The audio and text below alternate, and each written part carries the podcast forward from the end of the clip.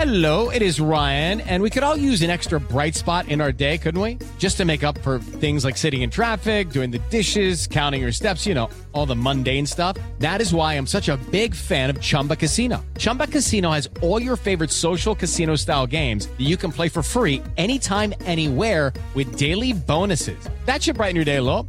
Actually, a lot. So sign up now at chumbacasino.com. That's chumbacasino.com. No purchase necessary. BGW. Void were prohibited by law. See terms and conditions. 18 plus. 7 en punto, panorama informativo 88, 9, información que sirve. Yo soy Alejandro Villalbazo en el Twitter, arroba Villalbazo 13. Es martes 16 de noviembre, Iñaki Manero. ¿Cómo te va, Iñaki? ¿Cómo estás, Alex Villalbazo, Alex Cervantes, amigos de la República Mexicana? Gracias por seguir en Panorama. Adelante, Iñaki. Vámonos con el panorama COVID. La cifra de casos a nivel mundial, 253 millones 913 mil 148.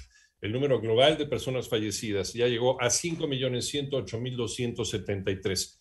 A partir del primero de diciembre, Rusia levantará las restricciones de vuelo con Cuba, México y Qatar y reanudará las conexiones aéreas con Argentina, Bangladesh, Brasil, Costa Rica y Mongolia.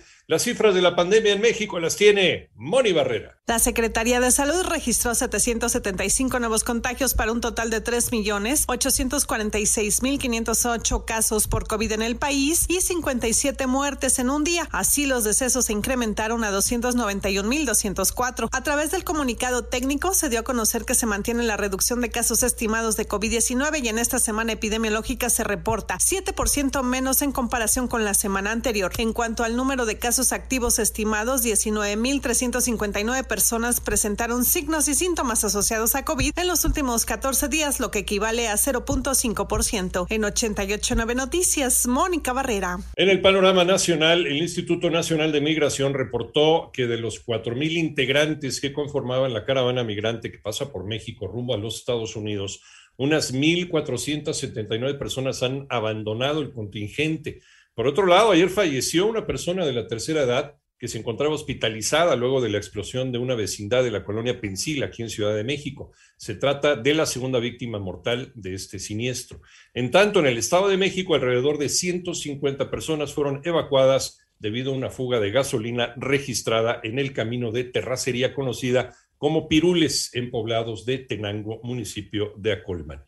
Y al parecer el regaño presidencial o la llamada de atención presidencial no sirvió y padres de niños con cáncer retomaron acciones contra el desabasto de medicamentos. Manolo Hernández. De nueva cuenta, padres y madres de niños con cáncer se dieron cita en la Fiscalía General de la República para ver el avance de las ocho denuncias que han presentado durante los últimos tres años por la falta de medicamentos oncológicos y las cuales han sido por delitos de genocidio, homicidio, coalición de servidores públicos, discriminación, abuso de autoridad y falsedad de declaraciones. Alejandra Rocha, abogada de los familiares de los menores, detalló que la exigencia se centra en la necesidad de que diversos funcionarios comparezcan por dicha situación y las investigaciones se judicialicen a las autoridades responsables del desabasto de fármacos. Para pedir la comparecencia formal de manera inmediata del presidente Andrés Manuel López Obrador, del secretario de Salud Jorge Alcocer Varela, del director del IMSS, del director del INSABI Juan Antonio Ferrer y del director del IS. En 88.9 Noticias, Manuel Hernández. En el panorama internacional, la portavoz de la Guardia Fronteriza de Polonia, Ana Michalska, declaró hoy que sus miembros no vacilarán al momento de emplear las armas en la frontera de ser necesario para contener las oleadas de migrantes que buscan entrar a la Unión Europea desde Bielorrusia.